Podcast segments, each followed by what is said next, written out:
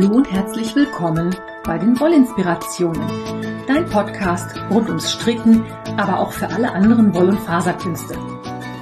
Ich bin Kaya vom Lana Filia Wollshop und ich freue mich sehr, dass du heute dabei bist. Ich wünsche dir viel Spaß und tolle Inspirationen in der aktuellen Folge. Hallo und herzlich willkommen. Eine neue Folge Wollinspirationen ist für dich online. Ich heiße dich herzlich willkommen. Ich freue mich, dass du dabei bist. Eigentlich hatte ich heute so ein winzig kleines Thema, wo ich gedacht habe, naja, das frühstücke ich mal ebenso in fünf Minuten ab. Habe angefangen zu recherchieren und habe festgestellt, Heidewitzka, was gibt's da alle für tolle Sachen? Also, long story short, um mal vorne anzufangen. Eigentlich wollte ich was machen über das Schließen von Jacken. Also solche Sachen wie Reißverschlüsse einnähen oder Knopflöcher und Knopfleisten einbauen oder wie man anderwertig eine Jacke verschließen kann, sodass sie nicht aufgeht, wenn man das nicht möchte. Ich habe mich dann aber in dem Knopfthema völlig verloren. Ähm, aus zwei Gründen. Also zum einen, weil ich noch nie in meinem Leben einen Reißverschluss eingenäht habe.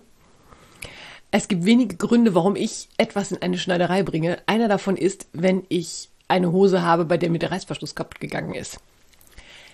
Ich kann mit einer Nähmaschine umgehen. Ja, im Sinne von, ich kriege eine gerade Naht hin. Aber sowas Kompliziertes wie Reißverschluss einnähen kann ich nicht. Und demzufolge habe ich das für Strickjacken und ähnliches auch noch nie versucht. Und meine Strickjacken werden, wenn sie denn geschlossen werden, üblicherweise mit Knöpfen geschlossen. Es gibt noch ein paar andere Möglichkeiten, so eine Jacke zu schließen, also außer Reißverschluss und Knöpfe. Man kann die zubinden, das macht man ein wie auch immer geartetes Bändchen oder eine Kordel dran. Kordeln kann man selber drehen, auch aus Wolle.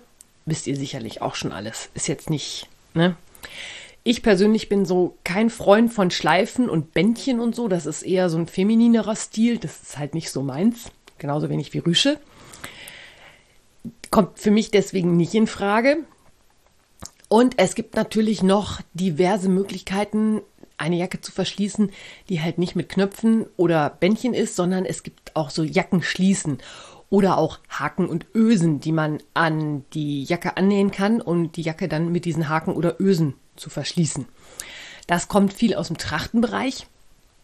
Ich glaube, ich habe auch noch irgendwo so einen Satz Schließen rumliegen, die ich mir mal vor unendlichen Zeiten aus dem Norwegen-Urlaub mitgebracht habe.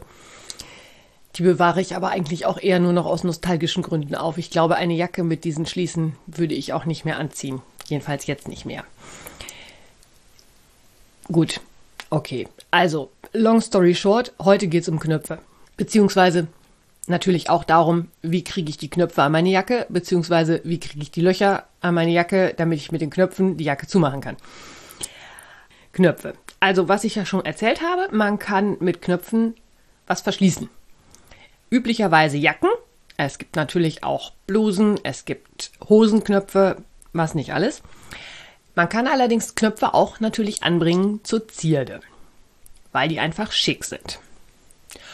Und wo wir bei Knöpfen sind, Trivia zum Knopf. Ihr kennt sicherlich alle Jim Knopf, der ja deswegen Jim Knopf heißt, weil er immer auf dem Hosenboden die Berge runtergerutscht ist und die Frau Waas hat ihm dann einfach, statt permanent die Hose zu flicken, weil er da schon wieder ein Loch drin hatte, hat ihm dann einfach einen Knopf an die Hose genäht und jedes Mal, wenn er jetzt den Berg runterrutscht, macht er den Knopf auf, rutscht runter, macht den Knopf wieder zu und hat kein Loch in der Hose finde ich eine voll niedliche Geschichte. Ich mag ja sowieso Jim Knopf und Michael Ende. Ähm, aber äh, wenn ich eine Episode über Knöpfe mache, dann muss ich diese Geschichte definitiv loswerden. Ohne geht das nicht. Also Jim Knopf, Trivia zum Knopf, hinten auf der Hose ähm, ein Knopf, damit man die Hose aufmachen kann und nicht jedes Mal zerreißt.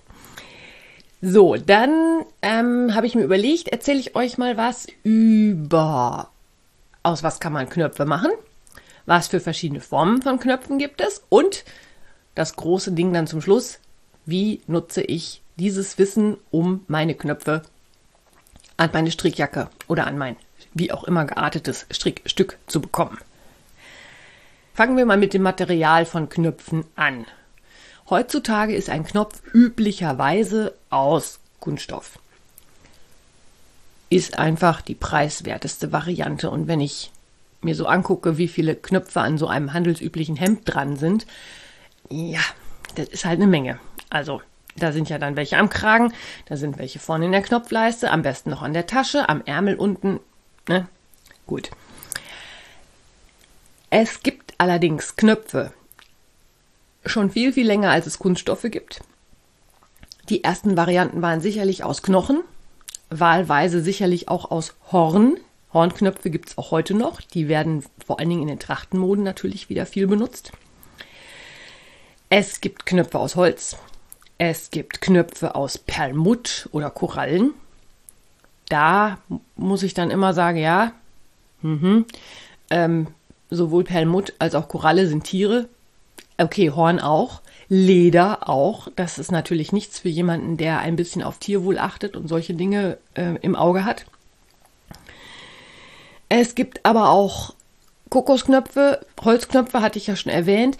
Die Wahl der Knöpfe, es ist letzten Endes ist es irgendein wie auch immer geformter Gegenstand, also ein Knopf muss ja auch nicht immer rund sein, der irgendwo durchgefädelt wird, damit das nachher zusammenhält. Und das ist wahrscheinlich schon so alt wie die Zeit, seit der die Menschen halt angefangen haben, sich irgendwie eine Kleidung zusammenzustellen, um das irgendwie zu schließen, beziehungsweise um das Kleidungsstück besser an- und ausziehen zu können. Denn ähm, so eine Schließe hat ja im Normalfall einen Sinn.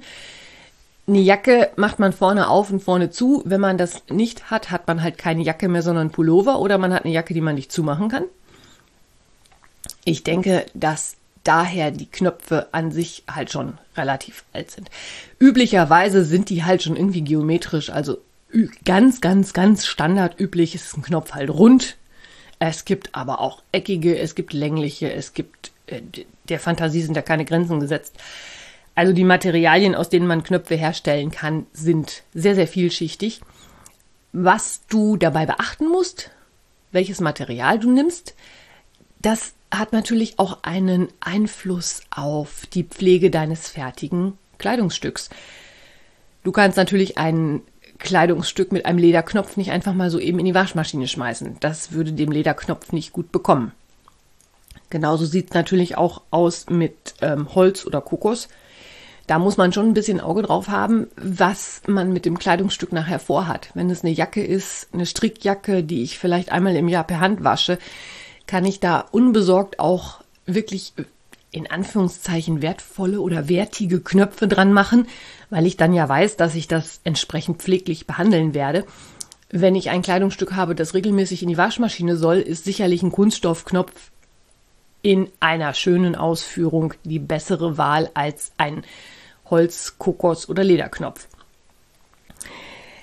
Dann gibt es natürlich Knöpfe in unterschiedlichen Formen. Ich habe vorhin schon so von dem klassischen runden Knopf gesprochen.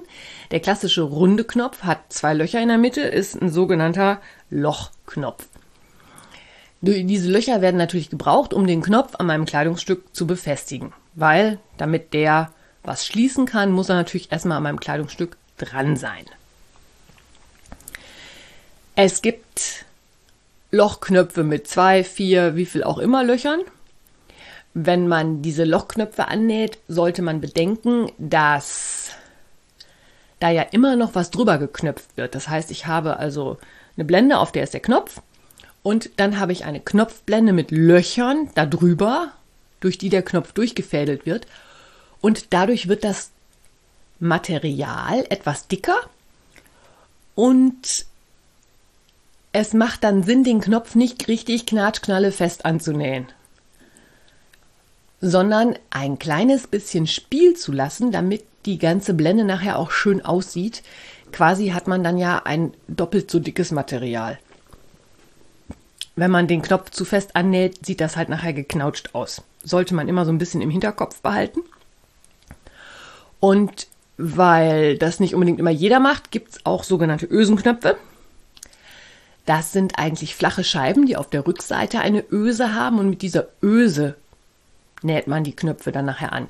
Die haben dann automatisch ein bisschen mehr Abstand zum Gestrick, sodass man das einfacher drüber knöpfen kann. Und der Vorteil ist natürlich auch, dass solche Ösenknöpfe auf der Vorderseite nicht mehr einen Faden zum Festnähen zu sehen haben. Die sind halt einfach, ist eine glatte Oberfläche.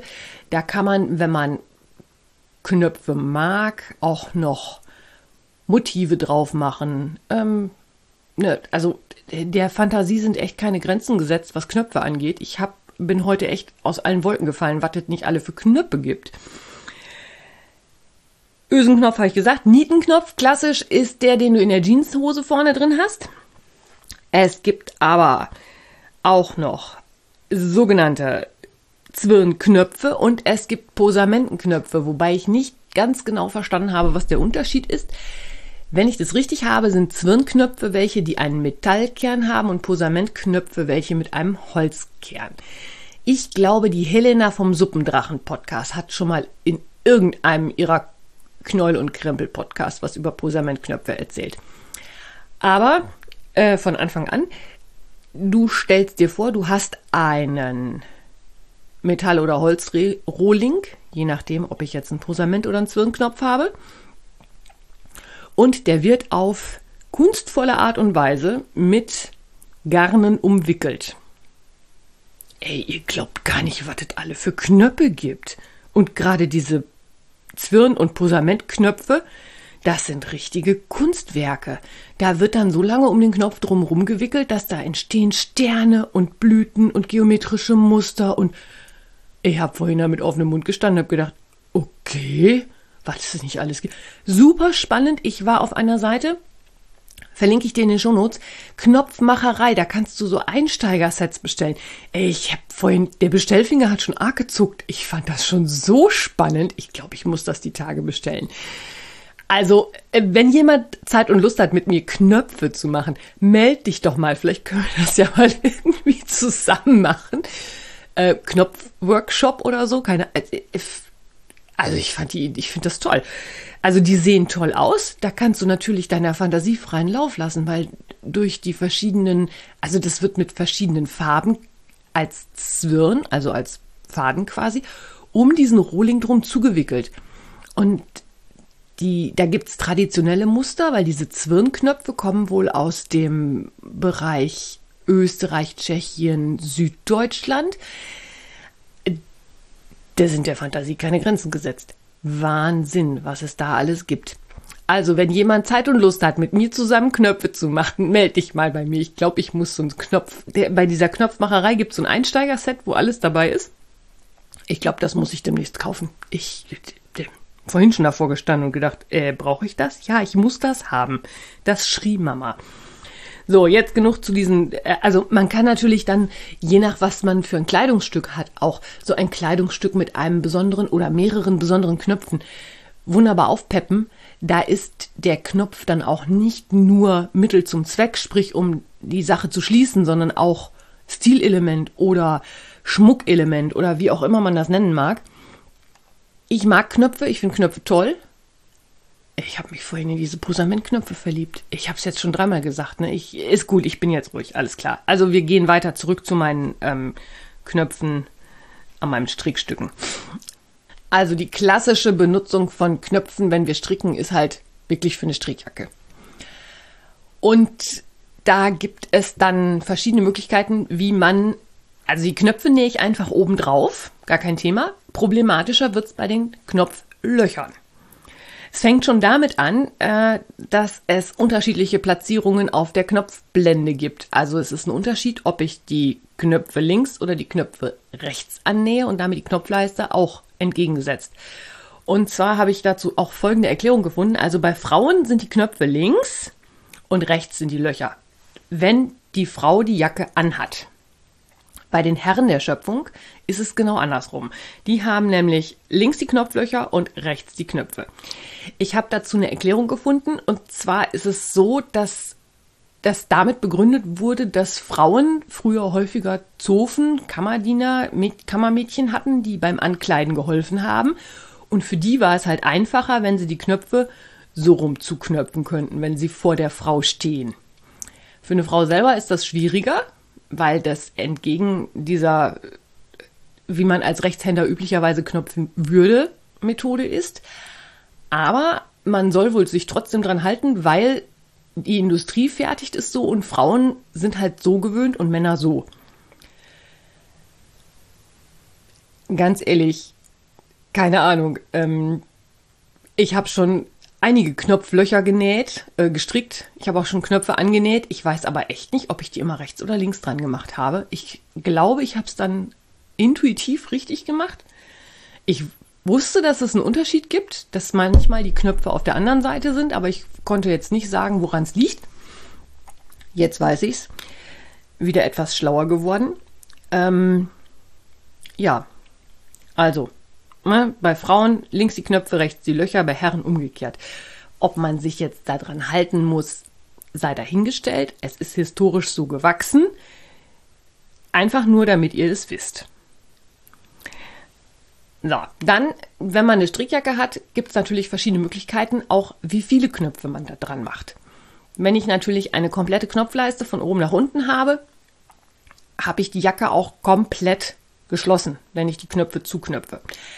Es gibt natürlich auch Möglichkeiten, dass man aus designtechnischen Gründen Knöpfe nur meinetwegen drei Stück vorne vor der Brust macht, dass es vor der Brust geschlossen ist und unten wieder aufklafft. Man kann aber auch eine komplette Knopfleiste machen und dann nur drei Knöpfe schließen. Das ist alles eine Frage des persönlichen Geschmacks, des persönlichen Stils, was man erreichen will, wie es aussieht. Generell finde ich Knöpfe immer ein bisschen schwierig, weil ich das Verteilen der Knöpfe etwas schwierig finde. Also zum einen sind Knöpfe ja leider Gottes nicht so ganz billig. So ein Knopf kostet schnell mal zwei, drei Euro, wenn man einen schönen haben möchte. Und nicht so einen busemuckeligen Kunststoffknopf, der vielleicht farbtechnisch so einigermaßen passt, aber dann doch so aussieht, als wenn, naja, versucht und nicht gekonnt. Da möchte man natürlich nicht unbedingt 20 Knöpfe kaufen und nur drei Knöpfe annähen. Das ist ja auch also das richtige Maß finden zwischen wie viele Knöpfe brauche ich, damit die Knopfleiste gescheit zu ist und wie viele Knöpfe muss ich haben, weil ist ja auch eine Investition. Und wenn ich nachher fünf Knöpfe rumliegen habe, ihr kennt alle sicherlich Omas Knopfkiste, wo alles an Knöpfen drin lag. Ich persönlich habe keine Knopfkiste mehr. Ich habe irgendwann mal alle Knöpfe weggetan. Ich habe es einfach nicht gebraucht. Die, die da drin waren, waren irgendwelche alten Teilchen von irgendwem mal irgendwo geerbt die habe ich nie benutzt. Und ich setze mich jetzt oder stelle mich jetzt echt hin und suche ganz gezielt die Knöpfe, die ich für mein Strickstück brauche. Und ähm, ich versuche auch abzuschätzen, wie viele ich brauche. Häufig ist es aber so, dass ich noch so einen kleinen Sicherheitszuschlag oben drauf habe. Also ein oder zwei extra. Ja. Und was die Verteilung angeht, ähm, habe ich irgendwo mal einen Tipp gelesen, gehört, weiß ich nicht mehr, aber man sollte die natürlich schon einigermaßen gleichmäßig verteilen, ja, aber als Frau sollte man auf jeden Fall gucken, dass man an der stärksten Stelle der Brust direkt einen Knopf anbringt.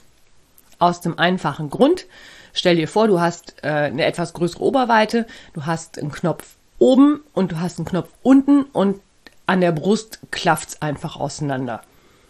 Sieht nicht toll aus, ne? Genau. Also wenn man nicht so viele Knöpfe anbringen möchte, ist es halt ganz schlau, dass man das Kleidungsstück anprobiert und auf jeden Fall an dieser stärksten Stelle, also ich sag mal, wenn ich jetzt eine Strickjacke habe, wo ich zwölf Knöpfe dran mache, ist das völlig egal, weil da sind die Abstände so klein, da klafft nichts auseinander. Aber wenn ich jetzt zum Beispiel nur vier oder fünf Knöpfe da dran machen möchte, ist dieser Tipp sicherlich Gold wert, weil Knopfblendenstricken ist ätzend. Ich erzähle dir auch gleich warum. Also man sollte schon vorher ziemlich genau wissen, wo die Knöpfe hin müssen, sonst ähm, hat man wirklich viel Arbeit damit. Also vorne an der stärksten Stelle der Brust, gerade wenn man eine etwas größere Oberweite hat, ist ein super Tipp, da hinzugehen und zu sagen, okay, da muss unbedingt ein Knopf hin, damit es nicht, wenn ich die zuknöpfe, vorne so aufklafft und man quasi so in so ein Loch guckt. Ja, Knopf Leiste und Knopflöcher habe ich gerade schon angesprochen. Also eine Jacke hat ja üblicherweise dann eine, eine Blende vorne, wo man die Knöpfe draufnäht. Das ist die Knopfleiste. Und auf der anderen Seite eine Blende, wo die Knopflöcher reinkommen. Die Blende, wo ich die Knöpfe draufnähe, kann ich einfach so stricken. Ist überhaupt kein Ding. Die stricke ich runter, fertig. Im Gegensatz dazu ist es etwas schwierig, die Knopflöcher zu stricken, weil es sind Löcher. Das heißt, man muss was weglassen. Die einfachste Variante, ein Knopfloch zu stricken, ist, du strickst zwei Maschen zusammen und machst danach einen Umschlag. Das funktioniert für kleine runde Knöpfe hervorragend. Je nach Garnstärke funktioniert es auch für größere Knöpfe. Ist ja immer so ein bisschen auch eine designtechnische Entscheidung. Also wenn ich jetzt ein Strickstück mit einer Nadelstärke 8 oder 9 oder jedenfalls was Großem gestrickt habe, werde ich da nicht äh, 5 mm Knöpfe drauf nähen. Das funktioniert halt nicht. Das muss auch ein bisschen zueinander passen. Also, wie gesagt, das einfachste Knopfloch ist zwei Maschen zusammenstricken, einen Umschlag machen. Ist ganz einfach, ne? Schwierig ist die Platzierung. Wo stricke ich dieses Loch hin, damit es nachher zu dem Knopf auf der anderen Seite passt? Und noch komplizierter wird es, wenn ich nicht nur so ein ganz einfaches Knopfloch stricken möchte, sondern wenn mein Knopfloch größer wird. Da gibt es dann nämlich sogenannte vertikale und horizontale Knopflöcher, also waagerecht oder senkrecht. Waagerechte Knopflöcher sind in Strickrichtung waagerecht, vertikale oder senkrechte halt in Strickrichtung senkrecht. Ich weiß oder wusste, dass es vertikale Knopflöcher gibt. Nachdem ich jetzt ein bisschen für diese Episode recherchiert habe, weiß ich auch, warum ich die noch nie gestrickt habe. Es ist nämlich so, bei den vertikalen Knopflöchern stricke ich halt ein senkrechtes Loch. Das heißt, ich stricke erst rechts von dem Knopfloch nach oben und dann stricke ich mit einem anderen Faden links von dem Knopfloch nach oben. Oder halt erst links, dann rechts. Völlig egal. Und stricke dann oben drüber wieder zusammen in eine Richtung. Himmel, Herrgott, das gibt für jedes Knopfloch zwei weitere Fäden zu vernähen. Seid ihr irre? Also vertikale Knopflöcher kommen mir nicht ins Haus. Mal abgesehen davon, wenn sie aus irgendwelchen designtechnischen Gründen jetzt unbedingt zwingend wichtig sind, weil es dann ein Zierknopf ist oder ein spezieller Knopf, dann würde sich das lohnen. Aber wenn ich eine Jacke stricke, an die ich irgendwie zwischen acht und zwölf Knöpfe dran mache, werde ich mich nicht mit vertikalen Knopflöchern aufhalten. Nein, definitiv nicht. Kleiner Tipp am Rande, je nach Strickrichtung der Blende kann man übrigens aus vertikalen ähm, Knopflöchern horizontale machen und umgekehrt. Also man kann natürlich, wenn man die Blende dann nicht über die komplette Länge des Strickstücks strickt, sondern von unten nach oben strickt, kann man die Strickrichtung ändern und damit auch die Richtung der Knopflöcher. Allerdings ist es für mich auch total egal, wenn ich meine Knöpfe geschlossen habe, ob ich da ein vertikales oder horizontales Knopfloch drunter habe, weil man es sowieso nicht sieht. Ist alles wieder eine Frage des persönlichen Geschmacks und des gewünschten Designs. Wenn ich die Knöpfe halt zur Zierde und als Designelement mit einbeziehe, dann muss ich mir darüber Gedanken machen. So, aber jetzt zurück zum waagerechten Knopfloch. Das strickt sich auch eigentlich ziemlich simpel. Man nimmt nämlich dann Maschen entsprechend der Größe des Knopfes ab und schlingt sie dann wie auch immer geartet wieder auf oder nimmt sie wie auch immer geartet wieder auf. Einfachste Variante ist, ich stricke bis zu meinem gewünschten Knopfloch, ich stricke oder ich stricke eben nicht, ich nehme ab drei Maschen oder so viele, wie ich für den Knopf brauche, stricke meine Reihe zu Ende, beziehungsweise dann natürlich entsprechend viele Knopflöcher, wie ich brauche. Und in der Rückreihe schlinge ich die abgenommenen Maschen einfach wieder auf. Das ist ein ganz simples, einfaches Knopfloch. Das mache ich so groß, dass mein Knopf gerade so durch dieses Loch passt. Tja, woher weiß ich das? Schitte verdammt, muss man einfach ausprobieren. Man kann, wenn man sowieso Klamotte strickt und eine Maschenprobe macht, da auch schon mal Knopflöcher probieren.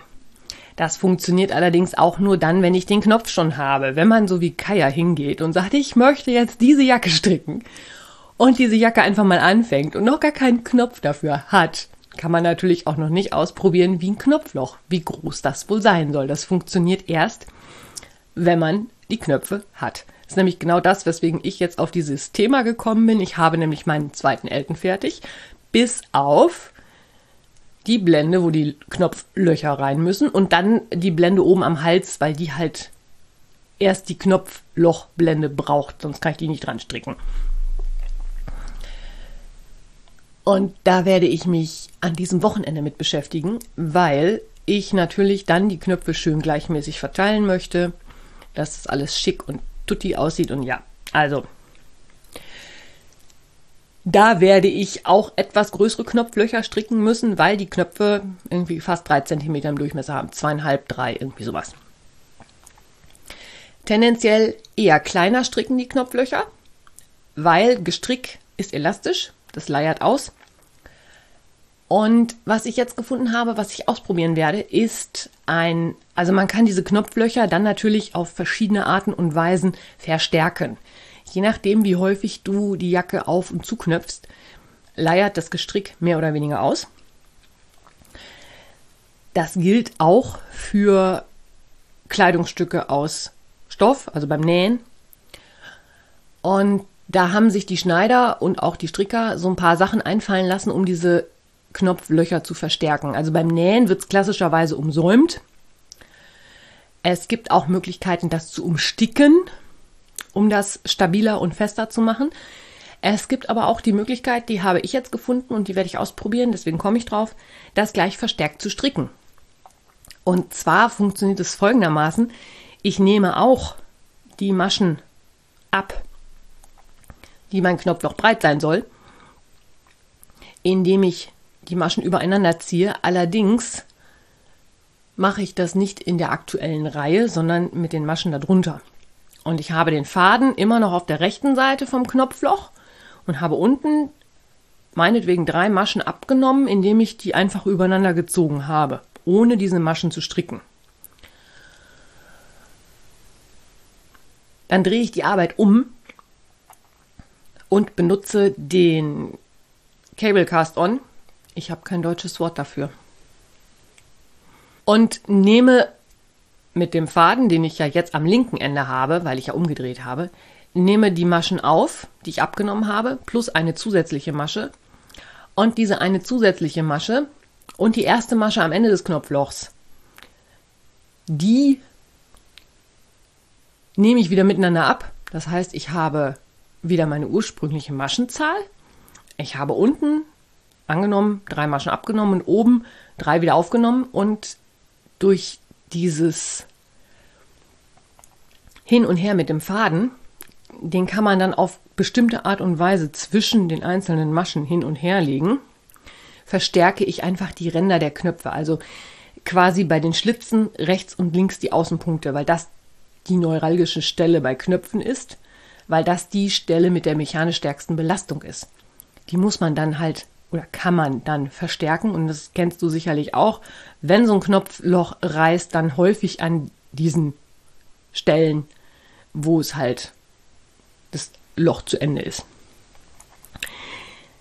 Da du das jetzt, was, wie ich das erklärt habe, bestimmt nicht 110%ig verstanden hast, verlinke ich dir dazu ein Video in den Shownotes. Da habe ich das nämlich gefunden. Das ist ein Video von der Rita Maaßen.